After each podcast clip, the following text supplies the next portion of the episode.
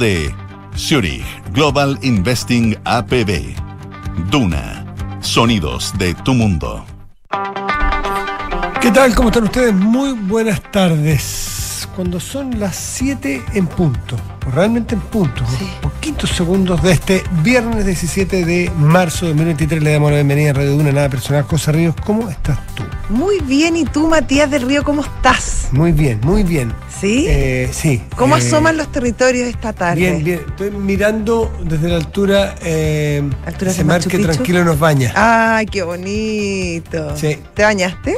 No, ¿No? no, no, no le pongamos color, no te entusiasméis tanto. No, pero es que yo te hago a ti como un hombre aventurero, Sí, pero lleno estoy- de vigor. Sí, pero Ah. estoy- primero estoy mirando desde la altura. Te estás aclimatando. Sí, estoy Ya, mirando te los estás aclimatando. Muy Desde bien. las alturas para luego ya insertarme en el territorio propiamente. Ya, sí me gusta. Ya. Sí, sí, en la región de Valparaíso, exactamente en, bueno, Viña, cerca, cercanías de Viña del Mar. Ya. Qué linda ciudad siempre. Es Tú sabes que yo te viví acá. Sí, yo sé, y por eso eres de Everton.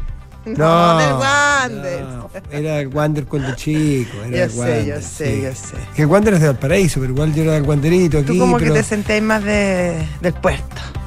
Los cerros y el puerto es lo mío, sí. Pero, pero nada, porque el equipo Caturro en esa época tenía un buen equipo. Bueno, el Everton también. Oye, ¿y te pasa cuando vas a Viña del Mar que te sientes como en casa?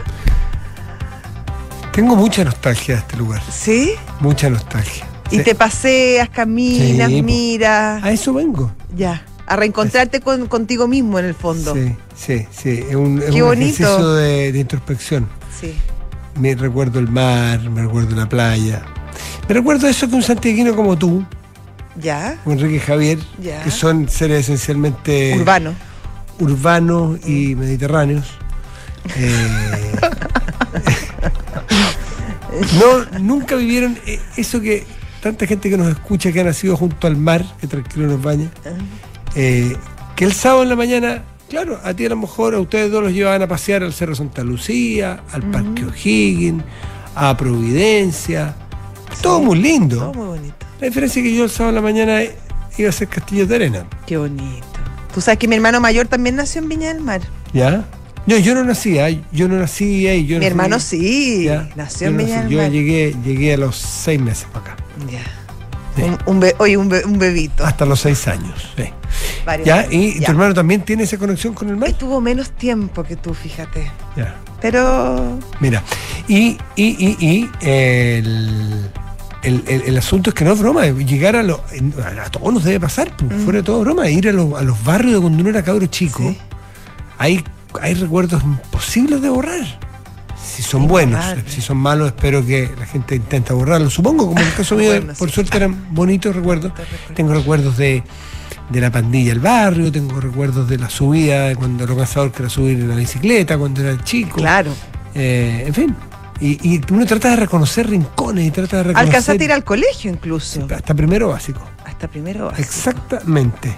En un colegio que ya no existe físicamente. serio? Sí. Los padres franceses de Los Viña padres del Mar. franceses. Pero ya no existe físicamente donde estaba, en uno norte con un oriente. Y ahora no, pues ¿dónde está ahora, está a la altura, está cerca del estadio Sausalito, cerca Ya. de cerca de Granadilla, cerca de. no en sé ese colegio estuvo mi abuelo. Mira tú, ¿ah? Mira, Así es con Viña, una ciudad preciosa. Tengo recuerdos de algo que lamentablemente, de las cosas que uno echa más de menos los, los que vivimos aquí en tiempo, una maravillosa calle que la transformaron en un en mercado de baratija, horrible. horrible y muy rasca, lamentablemente, que me disculpen. No, pero si la la- las cosas como son, pues.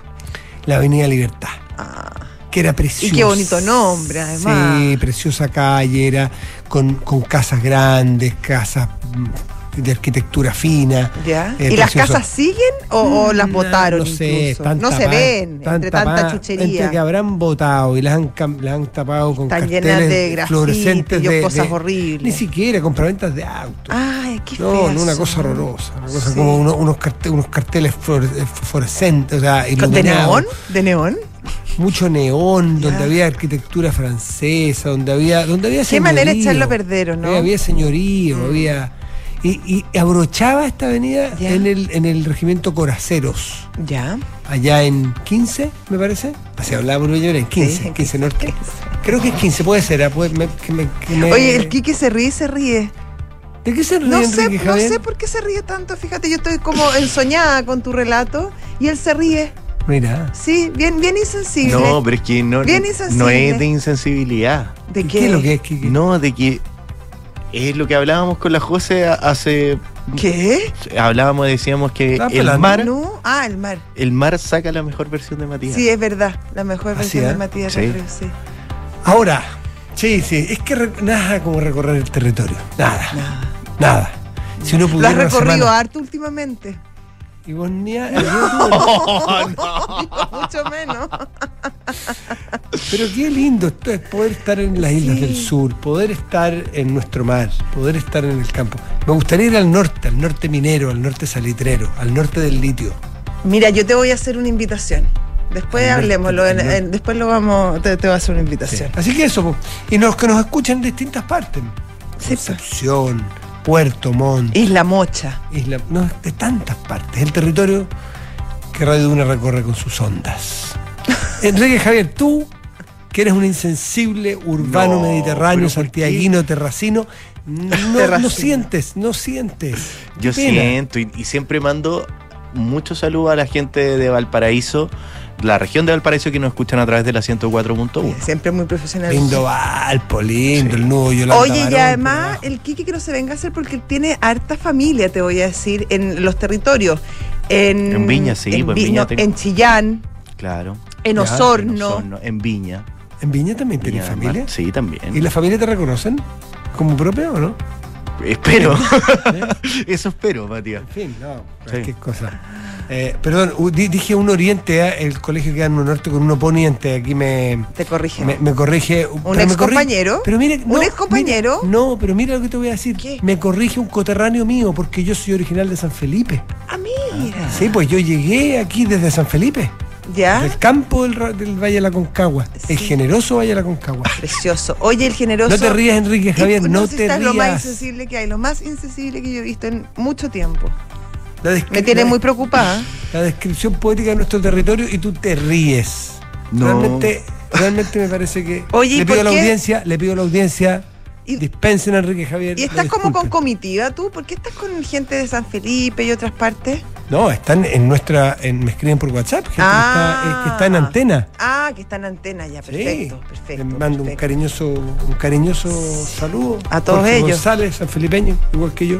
En fin, tanto, tanto que recordar, ¿no? De nuestra De nuestra de- geografía. De nuestra geografía. Mm, sí. Bueno, ¿qué más tenemos hoy? Eh, no está fácil la cosa en el tribunal. O sea, lo que Mm, no, todo- los indultos, los indultos Es han una sombra que acecha permanentemente. Ex- Exactamente, se han vuelto a poner en, en la palestra por dos cosas. Una, porque hay una, una conversación, o hay un fallo, perdón, más que Mm. una conversación. Hay un fallo pendiente, entiendo que para el día martes el Tribunal Constitucional tendrá que, eh, Pronunciarse. tendrá que pronunciarse respecto de esta solicitud o este requerimiento de inconstitucionalidad que han hecho parlamentarios de oposición. Y también porque han salido antecedentes más guardados, más secretos, sobre oficios, informaciones, recomendaciones que en su momento hiciera Gendarmería de Chile respecto de al menos uno de los beneficiados con estos indultos. Al, al parecer, Matías, son seis los informes que evacuó, ¿te gusta esa palabra? Sí, muchísimo. evacuó Gendarmería respecto a, lo- a los indultados. Tú sabes que tienen que cumplir una serie de características las personas que reciben estos indultos. Na- Temas de, de- de salud, hay cosas como edad que no son tan relevantes, bueno, varios temas. Pero hay un tema que es muy importante a la hora de entregar un indulto y que se refiere justamente al, inf- al informe que entrega Gendarmería sobre el comportamiento de los, de los, de los posibles indultados. Y en esa, mm, en esa línea hay seis, al parecer, seis de los eh, de las personas que fueron indultadas por el presidente Boric que contaban con eh, informes bastante malos respecto a su comportamiento en los presidios. Y eso obviamente complica bastante mm, el procedimiento. Porque, porque es una de las es una de las es uno de los elementos que más pesan a la hora eh, de entregar o no un indulto por, por una autoridad, en este caso el presidente de la República. Eh, así que claro, hay que esperar a ver qué pasa. Eh, el Tribunal Constitucional pidió silencio. eh, en el fondo no, no- se pueden pronunciar las distintas partes y, el, gobierno justamente se acogió a esta solicitud del tribunal, entonces no ha dado declaraciones y la, la oposición tampoco ha podido eh, ir mucho más allá porque como son requirientes en la causa, tampoco pueden eh, atacar, me imagino, con toda la fuerza que les gustaría en este caso particular. Así que, bueno, vamos a estar conversando más adelante con una persona que nos va a explicar bien cómo funciona este tema, pero, pero está bien complicada la situación para, para el gobierno en este sentido. Y al final, las cosas que no parten bien en general no terminan muy bien, ¿o no, Matías? Sí. ¿Cuán- yo- qué ganas de estar en la cabeza del presidente y cuánto se arrepentirá. Porque da la impresión, esto es una percepción, naturalmente, no es ni acusación, ni nada, son percepciones de, de- de- de que no de que no sopesó lo que iba a hacer. Mira que Como que se largó nomás. Da la impresión de que, Sí. claro, de que, de, porque a todos conocemos al presidente, que es un tipo, eh, que es un tipo con de ese ímpetu juvenil y que, y que es como romántico y, y de repente. Idealista. Eh, idealista, eso, ese- e- eso buscaba, esa palabra. Y, y yo tengo, tengo la sensación de que ese idealismo, esa, con un, con un ha ido perdiendo cierto grado de inocencia, eh, que ha ido perdiendo, él mismo lo ha dicho de alguna manera, eh, le jugó una mala pasada, fue como un, fue como un retroceso, avanzaba mucho y ese es de los retrocesos más graves. Y, oye, esto es una interpretación libre, por, so- por favor, no estoy achacando nada al presidente, ni mucho menos, que, que no es uno para hacerlo, ni con él ni con nadie, pero tengo la sensación de que, que en su foro interno capaz que lo haría distinto. Sí, pues. Lo haría distinto, Es que me imagino con todas las repercusiones que ha tenido Claro. el asunto, le significó probablemente la crisis más importante de, al menos el segundo semestre de, de su primer año de gobierno, por lejos, el tema de los indultos. Cayó a los niveles más bajos de apoyo durante justamente esa época, porque claro, además se mezclaba con todo el tema de la seguridad que estaba pegando muy fuerte, está pegando muy fuerte, y obviamente está este indulto a estas personas que no solamente habían sido eh, jóvenes idealistas en el estallido social, sino que muchos de ellos tenían prontuarios eh, delictivos no menores. Eh, obviamente eso le pegó muy fuerte y podría ser, Matías, que en esta segunda patita del caso indulto eh, volviera a pegarle, porque además los fusibles que, que existían para este caso ya fueron usados. La ministra Marcela Ríos ya salió, el, su jefe de gabinete López Díaz ya salió, por lo tanto va quedando él. Eh, y hay incluso algunos, y ojalá no pase, porque, porque yo creo que es muy malo para, para nuestra democracia y para el devenir de nuestro país, pero ya hay algunos que eh, en silencio comentan la idea de, mm, de una posible acusación constitucional en contra del presidente, porque no se, justamente no se, eh, no se siguió el conducto regular respecto a cómo se deben entregar estos indultos. Eso es, el- es lo máximo que pudiera ocurrir porque los indultos en sí no se pueden retrotraer, ¿no es cierto? No ¿Te acuerdas pueden- que nos decía la, la, Mm. la Clara Charansky una vez que la entrevistamos, Sí. ex, ex presidenta del Consejo de Defensa del Estado, que hoy en este momento está defendiendo al presidente? Es uno de los abogados del Consejo de Defensa del Estado, es uno de los abogados del presidente en este caso. Eh, que no, que no se podía. O sea, tendría que ser como una una decisión del propio presidente, habría que buscar una fórmula, pero la ley no, no establece un mecanismo para, para echar pie atrás a esta decisión. Mm, exactamente. Bueno, vamos a vamos a seguir hablando. Oye, ¿viste que Oye, ¿estáis murió- quemado? ¿O es efecto de la cámara? No, no, no, no. Ah, ya, ya, ya, ya. Ah. Supongo que no. No, decía yo. Bien. Oye, el el eh, ¿Viste que murió Jorge Edwards? Sí, A 91 los años. 91 años, exactamente. Qué pena. Sí, es un, Bueno, es un claro. autor chileno que estaba radicado en Europa hace mucho tiempo. Entiendo que estaba en Madrid. Entiendo Sí. que su muerte se produjo en Madrid. eh, y, y- recordar, hace muy poco estuvo convers- conversando eh, con, con, con Héctor Soto. Con. Héctor Soto, con nuestro actor. eh, y, y estuvimos hablando de Jorge Eduardo porque tiene cierta cercanía, qué sé yo. Y hizo un comentario que me llamó mucho la atención porque. Mm, refiriéndose a una de sus obras más recordadas por su impacto, que fue Persona non Persona grata. non grata. Y, le- y a la importancia que tuvo Persona non grata porque fue un adelantado a sus tiempos. Exactamente. Fíjate que eh, el año 70 eh, fue enviado Edwards eh, como, como Él era diplomático, él era claro, diplomático, sí. a La Habana. cuando recién asumió el presidente Allende y fue ministro consejero y, en fin, tenía que instalar la primera embajada de Chile en La Habana. Ese es la- el encargo que le habían, le habían hecho. Eh, y bueno, y, y- y el punto es que Edwards eh, luego fue desengañándose. ¿m? Fue desengañándose de, de- de toda esa generación, hasta el propio Vargas Llosa, que él lo diría hoy día. Claro, al que- final de sus días. eh, Vargas Llosa. Ah, no, Vargas Llosa no, estaba confundido con, con, con- ¿Quién? No, yo me confundí. Dale, dale, dale. Ah, Vargas Llosa hace mucho rato Sí, que giró políticamente, pero en esa época, en los 70, en la, eh, la- esa generación obnubilada completa con el castrismo y con, y con Cuba y con la revolución y, en fin. Pero Jorge Edwards, eh, de alguna manera, eh, eh, Edwards eh, dio...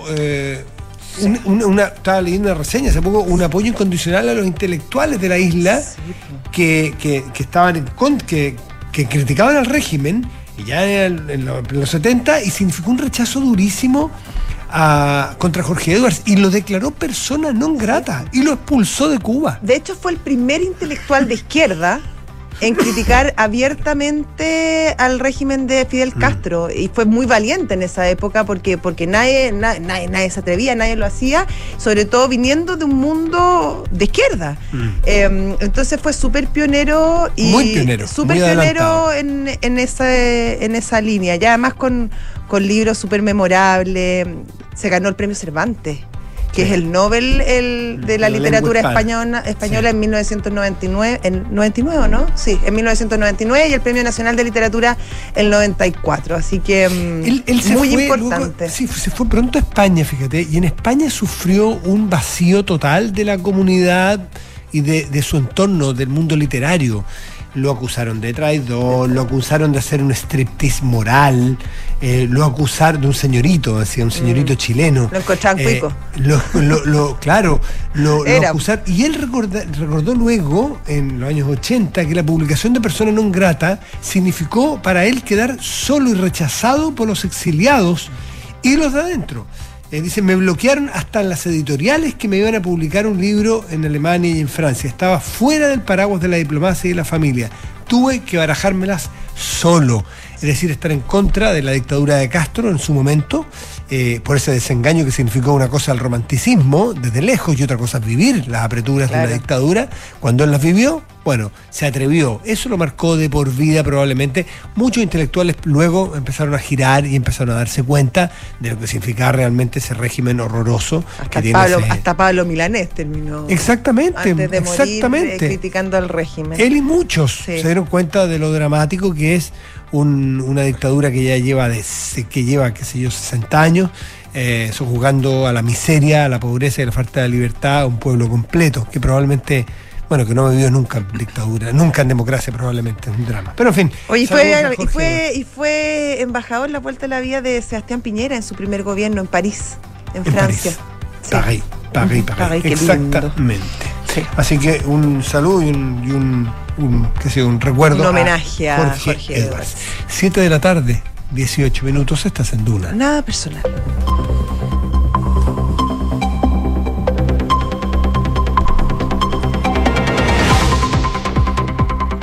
Se ríe ahora. Enrique Javier, es tu- este es tu momento de sacar tus cartas credenciales. A propósito de la diplomacia y a Claro. propósito de todo lo del vacío y la ironía, la burla y el sarcasmo cuando nosotros hablamos desde las regiones. Pero yo nunca lo. de- Yo, a pesar de todo, jamás lo declararía persona non grata. No, no, no. Jamás, no, no, no. jamás, jamás, No, jamás. No, no, no. No va para tanto. A veces nos tiene que tocar igual de repente reír a nosotros, pues Matías. ¿Sí, no? verdad. ¿Quiénes somos nosotros? Yo con la José, pues. Sí, también es verdad. Sí, pues. ¿Cómo a veces les toca reírse si se la llevan en eso? No, nada que Somos ver. personas muy serias. Ya, vamos con los titulares presentados por Matías Landom del Río. No, no, si tiraste, tiraste la piedra y escondiste la mano. ¿Por qué? No, y me mete a mí en el saco, además que. Ahora susto. juégate. Osorno Chillán. ¿Dónde está, Ah, dónde sí, está ¿dónde tu está tu corazón? corazón? En Chillán. En, ¿En Chillán. Chillán? En la tierra, la tierra de los De los- Pincheira, Sí, pues la tierra de la de, de las De la longaniza, la tierra de Consomé y Ay, de la greda esa negra preciosa de Quinchamalí. la tierra de los próceres de la patria. la tierra de, claro, Sí. la Leonardo tierra de la sustancia.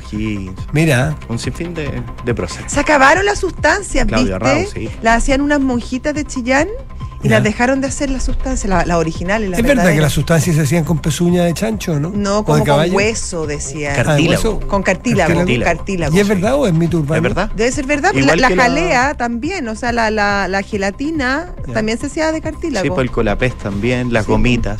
¿Cuál es la marca preferida de ustedes para comer sustancias? No me sé las marcas. No, no. ¿Rorro? Rorro. No, no. ¿No conocen las No, no Rorro? Saben que si no conocen las sustancias Rorro, sigamos. No tenemos Ya, nada más de la hablar. No tenemos nada más de qué hablar. La nueva presidenta de la Asociación de AFPs, Paulina Ayasigi, se refirió a las declaraciones de la ministra del Trabajo, Janet Jara, que le manifestó al gremio el interés del gobierno en que la industria de las AFP se termine para dar paso a un sistema en el cual hay un servicio público en las actividades de soporte y diversos inversores, tanto públicos como privados, donde las personas puedan ejercer su derecho a elegir. En ese sentido, Yasigi indicó que este plan le entrega al Estado el poder total de la recaudación, atención y administración de las cotizaciones actuales y futuras, y esto plantearía riesgos que hoy no se están considerando. Además, Yasigi agregó que el gobierno sabe que este proyecto no es sostenible ni mantiene los principios que valoran hoy las personas. El Ministerio de Hacienda, en conjunto con el Banco Mundial, a través del Banco Internacional de Reconstrucción y Fomento, cerraron la contratación de un seguro contra terremotos. La operación anunciada a fines de febrero tiene por objetivo cubrir el impacto financiero que este tipo de eventos de alta intensidad, pero poco frecuentes, podrían generar en el manejo de la política fiscal y el nivel de deuda pública en Chile, lo que el ministro Mario Marcel calificó como un paso más en el compromiso que tiene el Ministerio con la responsabilidad fiscal. En noticias del mundo, la Corte Penal Internacional emitió una orden de detención contra el presidente de Rusia, Vladimir Putin, a quien acusan de deportación ilegal de niños desde áreas ucranianas invadidas, lo que se califica como un crimen de guerra. También el tribunal emitió una orden el viernes de arresto de la comisionada para los derechos del niño de la oficina de la presidencia de la Federación Rusa por acusaciones similares. Y en el deporte, el tenista nacional Alejandro Tavilo, 187 en el ranking ATP, entró a la quali del Master 1000 de Miami, torneo que se comenzará a disputar este domingo en los Estados Unidos. El chileno estaba en la lista de espera y se vio beneficiado por la baja de varios tenistas. Muchas gracias. Oye, se está jugando en Chile la fecha del World Padel Tour, ¿eh? Sí. Sí, sí, sí. sí, se ¿Y la, la estás siguiendo? ¿La No. está, la está- está televisada o no? Yo no sé eso. No Sí, sé si sí. televisada. Un canal de cable. ¿Un canal de cable? Sí. Yo lo estuve mirando en la página del, del, del World Padel Tour y están jugando Lebron, está jugando Gala, los capos, ¿eh? Están jugando los capos. No cacho quiénes son los capos del pádel, fíjate. No, yo tampoco, son dos, dos tres nombres, no, no, no, no sé más que eso. Ya. Pero ahí está, en San Carlos Poquín no se está jugando. ¿m? Ahí donde se sale campeón, arriba. Eh, gracias, Enrique Javier. Gracias a ti. Ah, chao, Kike. 7 de la tarde, 22 minutos, estás en Duna. Nada personal.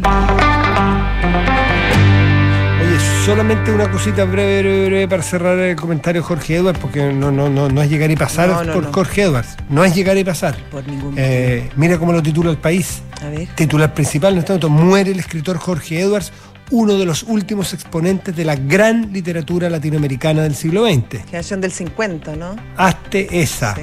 Eh, no sé qué Creo que generación, sí. cómo se Creo que es llama. la generación del 50. Déjame revisarlo. Debe ¿eh? ser. Yo tengo, tengo recuerdo de la generación del 27, o qué sé yo. Ese era como un amuno. Unamuno, Maestro, Sí. Valle Inclán, Valle Inclán. Machado. Claro, Claro. pero esta, eh, Mil sí, generación del 50. del 50, sí, un grupo de la generación del 50, exactamente. Exactamente. ¿Mm? Así que eso. Oye, bueno, pero cerramos con. se- se- se- ya, ya, ya, de, de Edward se merece todo. Hablemos un segundito. No tú, tú, tú mandas la pauta desde ahí. ¿de Yo es que estamos? no estoy preguntando, no. Podemos hacer un. ¿Sí? Sí, podemos hablar de un tema cortito. Dime una cosa, lo del Tribunal Penal Internacional que este- emite esta orden de detención contra Putin es específicamente por deportación ilegal de niños ucranianos. Ya. ¿Mm? ¿Mm? Y fíjate que en la Haya dice que, que- que Putin ha cometido crímenes de guerra. Sus jueces, los de la, de- lo del Tribunal este Penal Internacional, a- apelan a la comunidad para detenerlo, ya que Rusia no es miembro del tribunal. El crimen de guerra sería justamente esta Mm. deportación ilegal de población, niños, entre paréntesis, y el traslado ilegal de población también de niños de las áreas ocupadas de Ucrania a la Federación Rusa. O sea, se estaría llevando a los niños a Rusia. O sea, claro, quitándoselos de su familia. Eh, esa es la acusación y llevándoselos a, a- a territorio ruso. Hay tantas historias respecto a eso de las guerras que son tremendas. El, el secuestro finalmente de niños que después son llevados y entregados a familias pro régimen, Sí. en este caso pro, pro rusa, muchos de ellos militares que han estado relacionados con, con la guerra. Muy, muy tremendo. Ay, profesor, dejo en paréntesis, el, ah, el domingo pasado en TVN se, mm, se, se inició un programa que va, va a tener varios capítulos, no sé cuántos, eh, que se llama Sí, Adoptados. Exactamente. de, mira tú. De la misma Cri- línea, sí. Christian Leighton y Dalena Unster, que son los, los que hicieron Patiperro en su Mm. momento. Sí, de, sur- de la, de claro, de la productora Surreal. Eh, gente Él fue que hace- profesor mío.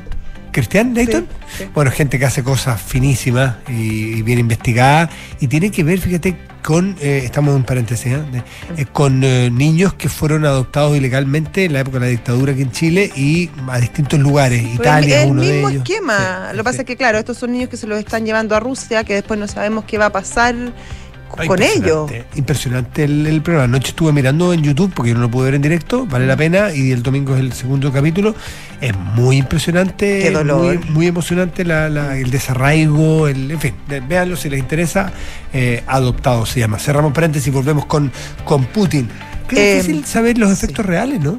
Difícil. ¿Quién va a detener a Putin? Pr- Primero, Putin va a salir, sí, va a salir a, qué sé yo, va a salir a, a los países cercanos, los países que sean un poquito satélites de él, ¿no es cierto? Va a ir a visitar a Lukashenko, a Bielorrusia, va a ir a visitar, qué sé yo, a lo mejor puede ir a Turquía, donde saben que de alguna manera no le van a hacer mucho.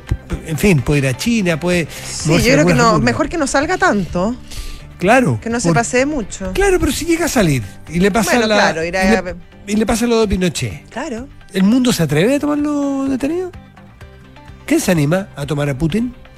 Un, un- un presidente mandatario en ejercicio eh, de, una- de un país poderosísimo que el mundo entero ha tratado de bloquearlo y no ha logrado mover un- la aguja. Sí. Eh, es- Pero yo no creo que él se exponga a una, a una Probablemente. situación así. Eh, lo de Pinochet fue, fue tan distinto, ya no era presidente. No, no fue nunca. Eh, bueno, no era gobernante, no estaba, se fue a operar, como esto está en guerra en este momento, yo creo que tomará sus precauciones. Putin. Supongo. Sí, pues me imagino. Supongo, supongo. Sí. Pero es otro el peso específico, ah, disculpando Chile No, por Rusia. Putin supuesto, sí, otra cosa, otra cosa. Totalmente. Sí. Así que ahí está, pero de todas maneras la Corte Penal Internacional ha emitido esta orden de arresto contra el presidente ruso Vladimir Putin. Eh, podría afectarlo, dice BBC, de todas maneras, eh, como la imposibilidad de viajar, aunque no lo van a detener, obviamente, dentro de su país. Está de más decirlo.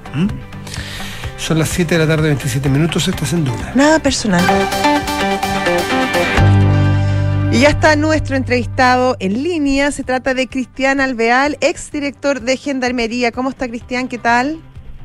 Muy buenas tardes, estimada Josefina y Matías también. ¿Qué tal? ¿Cómo está usted? Igual, muy bien, muchas gracias. Cristian, primero que nada nos gustaría que nos explicara un poco de cómo, cómo es el mecanismo, porque por lo que yo he estado leyendo es muy importante justamente a la hora de tomar la decisión frente a un indulto, los informes de conducta que entrega Gendarmería. ¿Cómo se elaboran esos informes? ¿Qué es lo que se mide? ¿Qué es lo que se mira? ¿Y cuánto peso tienen en la decisión final, en este caso del presidente? Bueno, eh, eh, eh, en los indultos eh, son una atribución exclusiva del presidente, así lo define la, la misma constitución. Incluso se, pueden conceder respecto a cualquier tipo de delito, lo que realza el carácter de, personal de, la decisión y, la- y lo, y lo excepcional que es también. Y en el caso puntual, y, y los delitos terroristas, los que los cuales solo se podrán conceder en el caso de, de indultos generales mediante leyes de quórum calificado. Pero eh, lo importante que usted pregunta respecto al procedimiento, el procedimiento es, eh, independientemente de donde se presente la solicitud de indulto, eh, sea la familia, el abogado, sea el Ministerio de Justicia, en, la misma presidencia o en una dirección regional de gendarmería, siempre los antecedentes se remiten a la unidad de origen, a la unidad donde está recluido el interno. Y para graficar lo que usted me pregunta, eh, esto es tan... eh, es un procedimiento tan eh, regulado que además de la ley y el reglamento existen eh, manuales que definen qué es lo que debe acompañar la carpeta de cada uno de los internos que soliciten un indulto. Está, y, y además señala eh, carpeta transparente, los documentos, está la ficha única del condenado, el extracto de filiación, la solicitud obviamente manuscrita del interno, en el caso de no sé, obviamente enfermo, transcripción de acta del Tribunal de Conducta. Y aquí es importante porque la transcripción del acta del Tribunal de Conducta exige la, las resoluciones que han eh, impartido Gendarmería durante los años, exige que la opinión debidamente fundada de cada uno de los integrantes de este Tribunal de Conducta respecto a la solicitud de indulto particular que se solicita. Vale decir, a diferencia incluso de la libertad condicional que se sigue Matías, en el caso del indulto particular, explícitamente la ley exige que este tribunal de conducta se pronuncie respecto a eh, la pertinencia o no de conceder eh, este indulto a cualquiera, cualquier interno que solicite un indulto. Eh, eso es importante porque, insisto, que la, misma libertad condicional no lo exige con esta rigurosidad.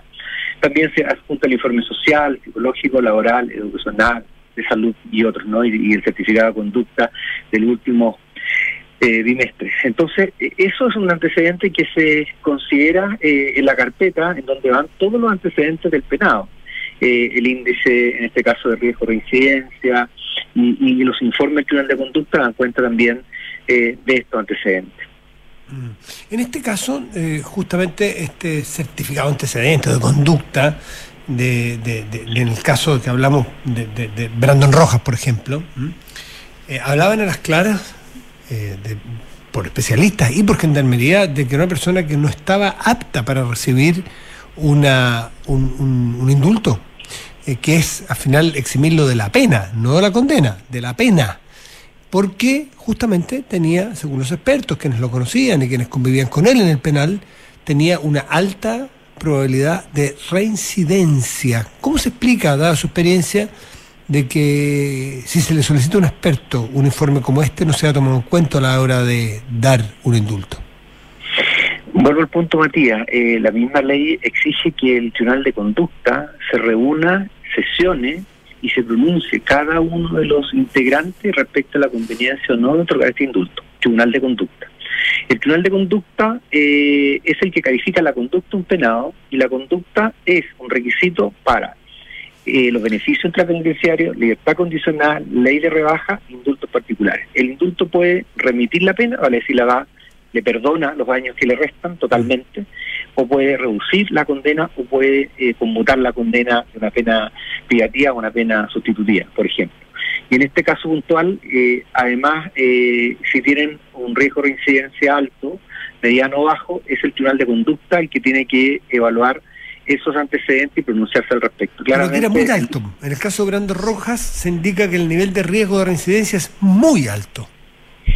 Lo que pasa, Matías, es que eh, lo complejo de esto que son instrumentos que tienen una un origen también científico. Gendarmería en su minuto años atrás compró un modelo de intervención RNR, riesgo de reincidencia, necesidad de intervención y la capacidad de respuesta. Y dentro de ese modelo de intervención aparece el IGI, que es un instrumento que levanta obviamente eh, la, historia de una persona y ve qué variables son modificables y cuáles son eh, fijas, que no tienen ninguna posibilidad de ser eh, cambiadas, como por ejemplo la edad de inicio criminal claramente eso no, hay nada que hacer, digamos que tenga su madre presa tampoco, pero sí hay un campo y dimensiones que pueden ser modificables. Pero cuando este instrumento de riesgo de reincidencia puntúa alto riesgo de reincidencia, significa que esta persona, si está en libertad, en, en ciertas condiciones, es altamente probable que vuelva a reincidir. Por esa razón que el trabajo de gendarmería, o lo que le mandata la ley orgánica, la, ley orgánica de gendarmería, es justamente trabajar y construir la reinserción social. Y esa, y esa reinserción social que suena tan así como volátil, eh, se puede eh, bajar eh, a este instrumento y tal forma que una persona que ingresa con alto riesgo de reincidencia pudiese incluso ingresar, si hace un buen proceso de intervención, puede terminar con bajo riesgo de reincidencia. Entonces, eh, yo eh, solo estoy señalando de acuerdo a mi experiencia, no tengo ningún antecedente de, la, de, los, de, cada uno de estos penados, pero claramente eh, por algo la ley pide expresamente ¿cierto? pronunciarse al Tribunal de Conducta respecto a la conveniencia o no de otorgar este indulto. porque es una medida tremendamente excepcional. Perdón. Ahora, Cristian, no, está bien. Cristian, ahora, este informe en particular es un insumo más, un antecedente más, no es que de alguna manera limite o o obligue a quien toma la decisión, en este caso el presidente de la República, a tomar una, una decisión en ese sentido. O sea, no es obligatorio tener un buen informe de conducta para eh, recibir el indulto. A ver, yo no recuerdo, eh, eh, en mis años de, de- de carrera, no recuerdo, eh, de verdad que no recuerdo si eh, en algún caso se concedió un indulto particular a un interno que tuviera mala conducta, pésima conducta, regular conducta. No lo recuerdo, salvo casos, por ejemplo, de eh, razones humanitarias, que una persona esté con una enfermedad terminal en una etapa donde es capaz de, de sí mismo y su muerte, en- entre paréntesis, médicamente es inminente, eh, se han hecho excepciones a ese tipo de requisitos. Los eh, indultos particulares tienen un plazo de, tramitación máxima de 90 días, desde que se ingresa a la unidad penal hasta cuando llega al Ministerio de Justicia y Derechos Humanos.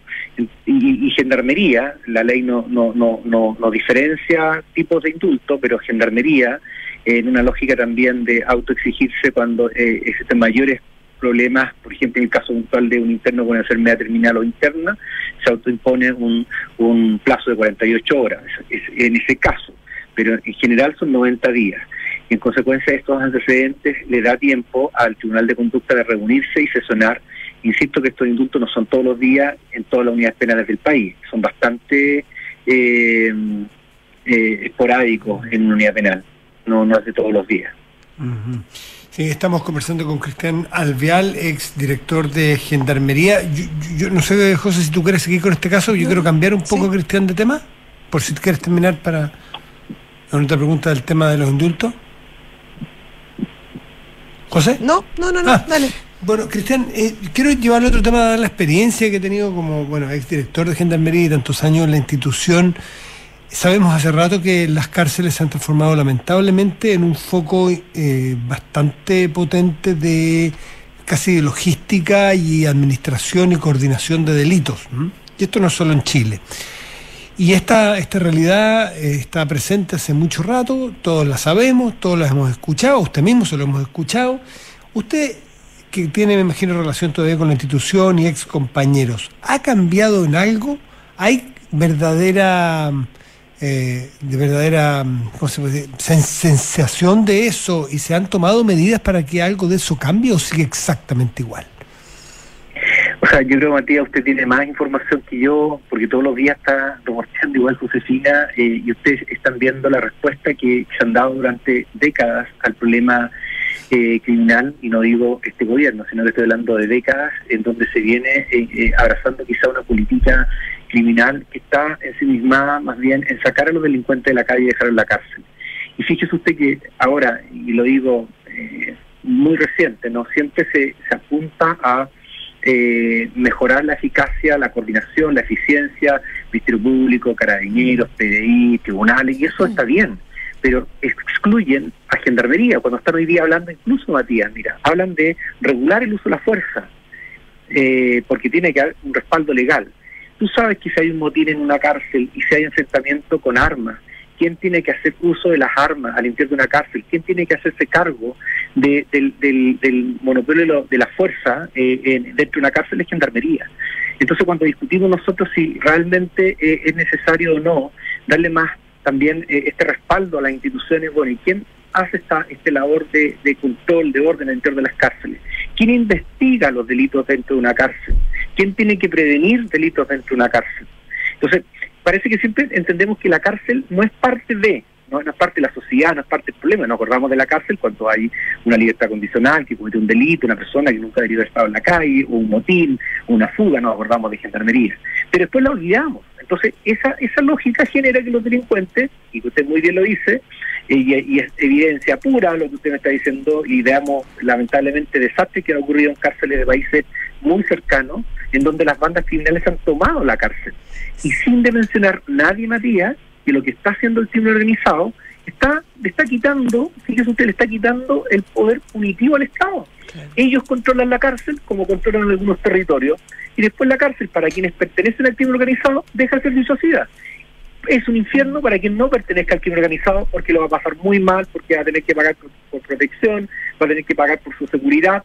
eh, y, y- y, bueno, para los que pertenecen al crimen organizado, ellos los cuidan, ellos los protegen. Entonces, fíjese usted que la cárcel, eh, eh, eh, en una expresión mucho más pura debiese ser disuasiva, al punto que la gente evite cometer delitos porque nadie quiere llegar a la cárcel, no porque el maltrate, sino porque está perdiendo su libertad, dígame. En ese sentido, y dada su experiencia y siguiendo un poco su, su, su relato, ¿qué le parece, por ejemplo, el modelo de las cárceles Bukele que hemos conocido eh, en las últimas jornadas, eh, con imágenes que, claro, llaman bastante la atención, pero que, claro, cumplen con ciertas condiciones, por ejemplo, que están todos, eh, un tipo de delincuentes todos juntos en un lugar alejado, en condiciones que, claro, habría que averiguar más profundamente si, si cumplen con los estándares de derechos humanos requeridos. Pero, pero ¿qué le parece en general el modelo?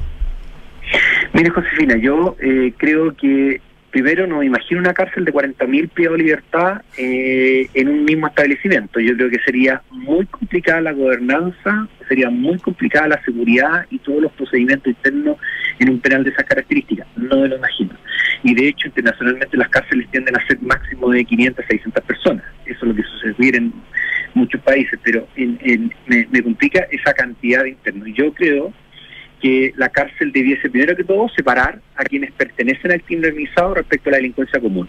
La delincuencia común, y créanme que hay un experto también eh, eh, ecuatoriano que responde a una consulta de un canal alemán y le preguntan qué hacer con la violencia que está desatada en Ecuador. Dice, entre 2021 y 2022 murieron 411 personas decapitadas, incineradas y desmembradas dentro de las cárceles de Ecuador. Y fíjese, Josefina y Matías, que eh, en estas cárceles, eh, cuando ocurrieron estos últimos motines, estaban bajo el control del ejército por una eh, decisión del gobierno de estado de excepción en las cárceles por la violencia que estaba generando los penales y aún así se enfrentaron con armas de fuego y con esta lamentable consecuencia, ¿no? Personas decapitadas, incineradas, que ni siquiera en la guerra pueden cometerse ese tipo de delitos tan atroces. Y ocurren en un espacio al interior de una cárcel, que una, una cárcel, y está el agravante, debe ser eh, responsabilidad del Estado. Los funcionarios que están ahí responden al Estado y el Estado no puede permitir ese nivel de barbarie. Entonces, si usted me pregunta a mí qué hacer, yo creo que eh, separar a los crimen organizados de, eh, de la delincuencia común es clave. ¿Por qué? Porque una de las sugerencias y la principal que este eh, abogado experto ecuatoriano dice, hay que quitarle la base social al crimen organizado. Y yo le agregaría, tanto en los barrios como en las cárceles. Ese es, el, e, es como una ecuación que hay que tenerla bien presente. El crimen organizado no puede seguir reclutando ni puede seguir cometiendo delitos dentro de las cárceles. Y para que eso se haga posible, más allá del esfuerzo que pueden hacer los funcionarios y funcionarios de gendarmería, se requiere, Josefina y, y Matías, que existan cárceles para sujetos que tengan un perfil criminal totalmente distinto, al punto que incluso coloquen en riesgo a otros privados de libertad o a otras privadas de libertad. Y esas personas tienen que tener un régimen de mayor control. La cárcel no puede ser para estos sujetos, incluso Matías, y eh, Josefina, una oportunidad para incluso seguir en, engrosando su, su cuenta bancaria, porque claro. que todo lo que están, eh, cuando vemos los lanzamientos de drogas desde la calle a la cárcel, no es porque esté sobrando droga en las calles, es porque la están comercializando y vendiendo dentro de las cárceles. Alguien está ganando mucha plata con eso. Entonces tenemos que, más que los registros de allanamiento, las cárceles son súper importantes, igual que revisar barrotes, para evitar fugas, sí, pero lo que hay que trabajar acá también es la inteligencia asociada al contexto de encierro, vale decir, saber en cada cárcel quiénes son los potencialmente financistas de este ingreso de drogas. Y esos sujetos mañana, cuando tengamos la infraestructura, como Estado, los gendarmería los debiese colocar en cárceles de alta seguridad, para que las cárceles que nosotros conocemos hoy día estén internos que, créanme, se van a portar todos bien porque nadie va a llegar a una cárcel donde realmente las condiciones humanas se van a respetar siempre, pero el régimen va a ser mucho más estricto. Si los internos en cárceles comunes tienen seis horas de visita a la semana, en estas cárceles van a tener dos horas de visita a la semana y si son reincidentes en estas cárceles van a tener dos horas de visita al mes. Yo creo que la cárcel tiene que ser disociada. Eh, muy respetuoso de los derechos humanos, pero disociada. Dígame. Una cosita breve que el otro día escuché un podcast extraordinario de hablaba Pablo Vega, que es un viejo carcel, carcelario, tumbero le llaman en Argentina, un tipo que vivió más, de, más años de su vida en, la cárcel que en libertad, desde los 10 años, una historia impresionante, un podcast, La Cruda, ya se los he mencionado otras veces.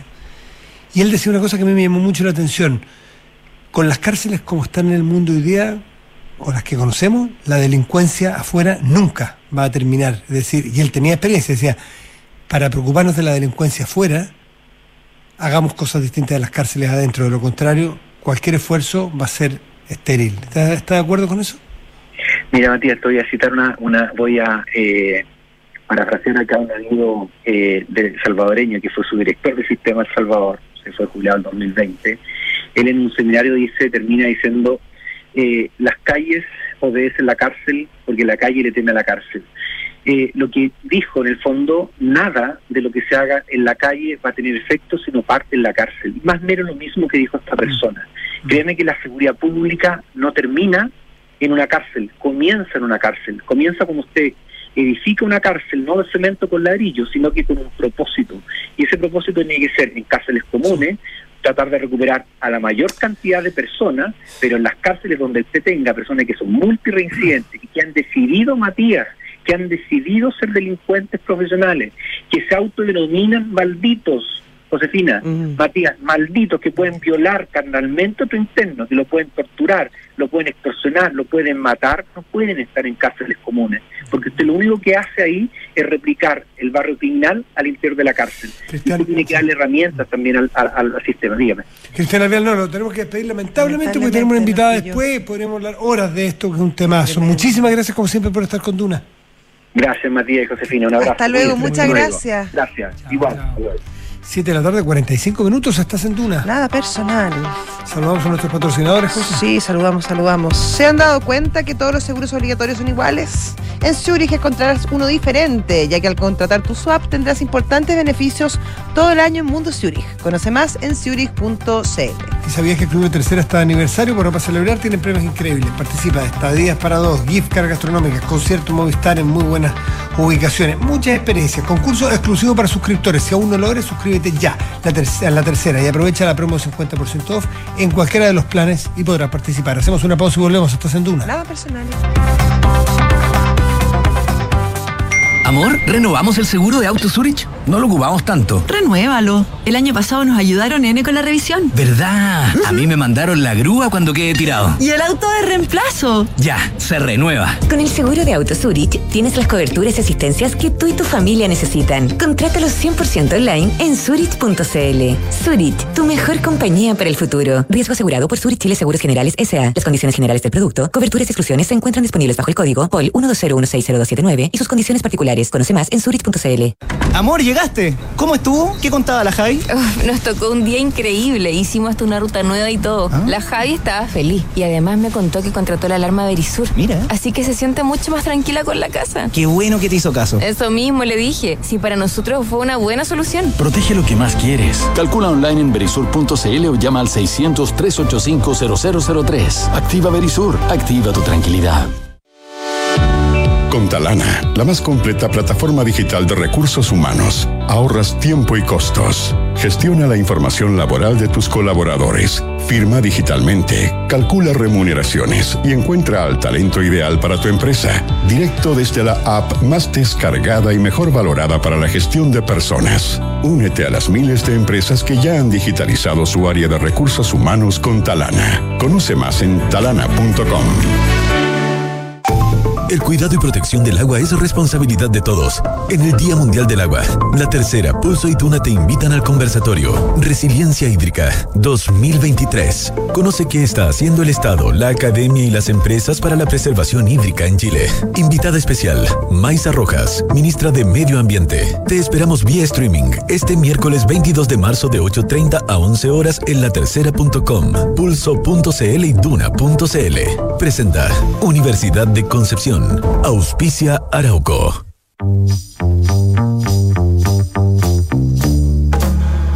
Son los infiltrados en nada personal.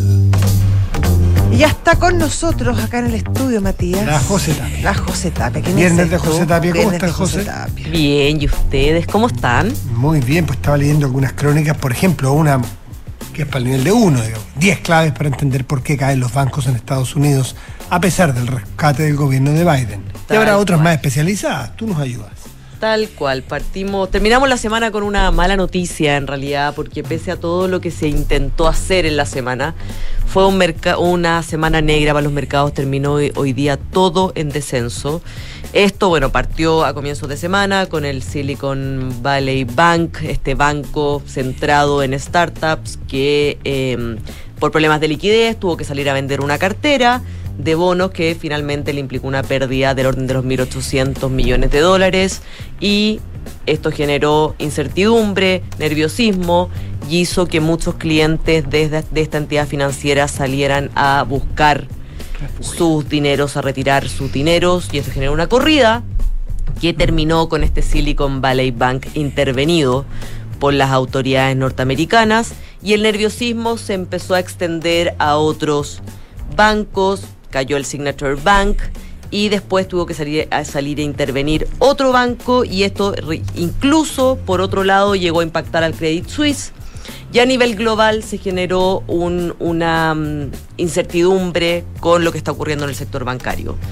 Durante toda la semana las autoridades salieron a eh, intentar calmar a los mercados diciendo que iba a haber una garantía de que todos los que habían invertido en este banco no iban a perder su dinero, se dijo que esto no iba a haber contagio, que esto estaba más o menos contenido pero no eh, terminó la incertidumbre en los mercados. Hoy día todo cayó.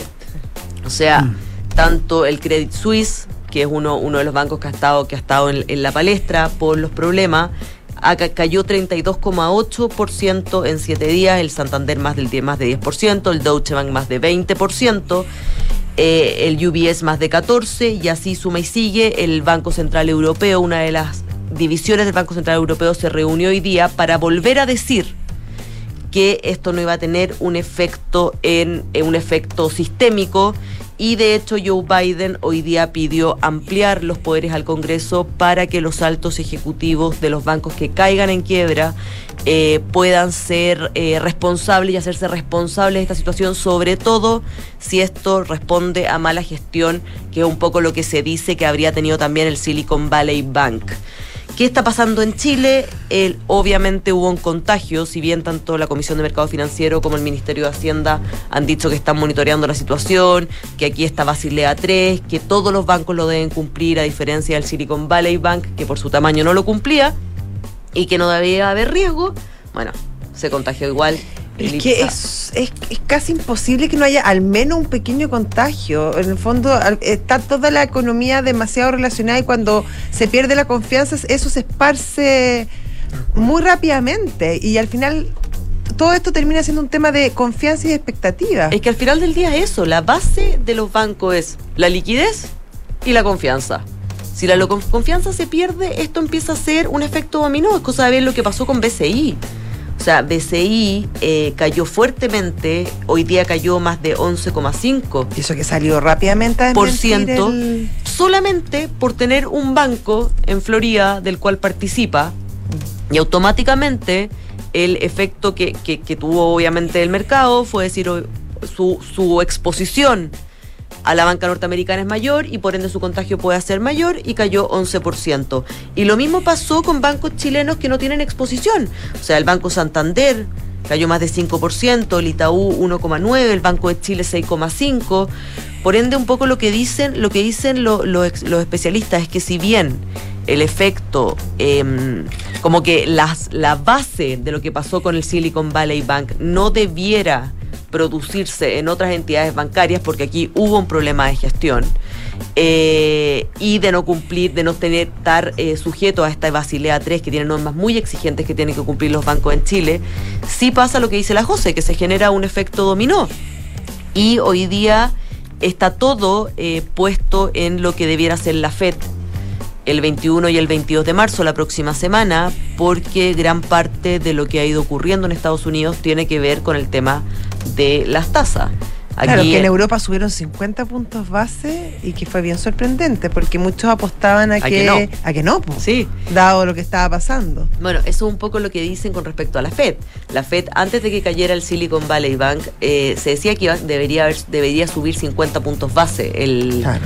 En la ahora, reunión más de del 80% dice que va a ser Y ahora 25, dicen que 25. A torrentar. Pero con suerte porque un poco se ha puesto mucho en la palestra el qué es lo que está ocurriendo con estas alzas de tasa y sobre todo con todos estos bancos que apostaron a los bonos del tesoro cuando teníamos tasas mm. en torno al 0%. en el caso de Estados Unidos y mucha liquidez. Entonces, todos, muchos de estos bancos apostaron a estas tasas Claro, a largo era la plazo. mejor- era la mejor alternativa en ese momento. Claro, y ahora se encontraron con que están enfrentando problemas de liquidez, tienen que salir a vender con tasas sumamente altas, o sea, de cero saltamos a 4 a 4.75 y por ende hay una pérdida al momento de vender evidentemente hay una pérdida incorporada en esta en esta venta. Entonces, hoy día las expectativas están un poco en eso. Como que está toda la responsabilidad puesta en la Fed y un poco lo otro que, que ha derivado esto es qué pasa con las startups puntualmente. O sea, Mati. Sí, no, no, no, lo escuchaba Ah. atentamente, porque, claro, yo escuchaba, bueno, perdón, eh, a, a Edwards dio una entrevista que decía que todavía es muy temprano para saber si esto va a ser una recesión, o si, si va a ser un efecto más grande. No, y de la startup, oye, la startup lo que dices tú es más importante porque la economía del mundo hoy día está, no sé si sujeta, no, pero, pero tiene, una, un- tiene un- un- una rama nueva, que son las startups, es como un árbol que le sale un brote nuevo verde, el cual hay muchas esperanzas y hay mucha en todas partes del mundo. Entonces, si se afecta a las startups y se produce un- una quebrazón de ellas en el mundo, puede ser gravísimo. Sí, pero por otro lado Sí, también pero- se manejaron de una forma bien irresponsable, sobre todo pensando en el año pasado, en el año pasado que llegaba un gallo y si tengo una idea, nadie le preguntaba mucho, le daban los créditos, la, la- la- la capitalizaban y sin ni siquiera muchas veces con un plan de negocio muy serio. O sea, hay que pensar que los unicornios, eh, que son estas empresas que están va- valoradas en más de mil millones de dólares, eh, muchos de ellos tenían pérdida. O sea, era una idea que era muy genial y que tú la que el mercado la podía valorizar en mil millones, Pero pero, sin los, flujo. pero los resultados financieros no, no se condecían con esta valorización. Entonces, también un poco lo que, lo que están diciendo los expertos ahora y lo que también están, están asumiendo las mismas startups y los venture capital y todo, es que llegó el momento es que las startups se basen eh, en venta, en flujo, que puedan comprobar esas ventas y esos flujos antes de salir a pedir capital y pedir capital y pedir capital. El problema es que banco las va a recibir. También viene eso, qué banco las va a recibir. Bueno, atenti, atenti porque, claro, viene el fin de semana, pero, pero el, el- el temblor no pasa. No, y por eso los ojos puestos en la próxima semana con la Fed y ver cómo, cómo abren los mercados ya el lunes. José Tapia, que te vaya muy bien y muchísimas gracias. Muchas gracias. ¿Tú alcanzaste a sacar la plata del Silicon Valley Bank? Todo- Sí. Toda mi, mi cuenta Sí, está sí, cerrada. sí. La cuenta que tenía la, la, la alcancé a cerrar. qué Como bueno. varias Qué bueno. startups. Oye, no bromé, ¿saben ustedes que, que Sharon Stone ¿Ya? perdió la mitad de su fortuna ¿Ya? producto de, de esta, de esta crisis bancaria? ¿Pero por qué tenía Pero acciones? tenía plata- te- Tenía acciones, acciones, porque la plata se la van a devolver. Sí, yo creo que es acciones. Sí, yo creo que debe tener, acciones. tener tenido Mm. acciones Sí, del porque, banco. pero igual es increíble que, que lo hablábamos, lo hablábamos en en el diario, que es increíble eh, la intensidad, o sea, lo tecnológico y lo conectado que están las startups. O sea, al momento en que se empezó a ver que esto podía caer, tenían un WhatsApp. Es que hay una incubadora que les avisó a todas. Sí, po. y automáticamente sacaron la plata. Mm. O sea, eso, eso, eso en, en otros sectores de la economía no, no hubiese pasado. La Les hubiesen- avisó el jueves. No, increíble. Mm. O sea, ¿Cuánta fue. Sacaron, no sé, cuatro- 48 mil millones de dólares en un lapso, No sé, de, de horas. O sea, yo, no- no- claro, es más que evidente que no soy experto, pero el sentido común indica que no puede haber sistema bancario que resista la corrida. No, existe, yo creo, ¿no? Ni hay, no hay facilidad ni tres, ni cuatro. No, ni- porque la si plata está gente- invertida, si la plata Sí, está invertida. claro, por eso, por eso, por el Sí, sentido común, no, no. no soy muy experto en el tema, pero si los, si los depositantes desconfían en su banco, el banco tiene la plata colocada, no tiene cómo, cómo, cómo responder. Yo me imagino que en la confianza, eh, bueno, en fin, hay mucho. Más allá de los depósitos, más allá de- de- del precio de las acciones y todo, pero ante las corridas bancarias no hay vuelta. No, y de hecho, el, el- el máximo ejecutivo del Silicon Valley Bank intentó llamar a la calma, así como, por favor, no Pero lo la hizo plata. mal al principio, cuando dijo que salió a vender, que no sé qué. Tampoco fue tan vivaracho para comunicar la noticia. Es que el error, no, yo creo que hubo un error O sea, comunicacional importante. Tremendo. O sea, muchos culpan a, a la reacción y a la forma en cómo se informó lo que estaba pasando en el banco de lo que, de lo que vino después. Porque de hecho el banco estaba pagando bien, si no había problema pa- para pagar lo que se estaba pidiendo. El tema es que se comunicó mal y vino toda esta corrida. Claro, el de Darío y- calladito a pedir un préstamo. Sí. No haberle obvio. dicho a nadie. Y después más encima sale anunciando que va a pedir un aumento de capital Claro, y resulta que después mal, nadie está pésimo. dispuesto. No, pésimo. sí. Que Bueno. tengan un muy buen fin de semana los dos. Tú también, Matías. Matías, muchas Pásalo bien. gracias. Gracias. Chao. Chao, chao. Ya viene terapia chilensis. Antes visionarios. Hasta el lunes. Chao. Adiós.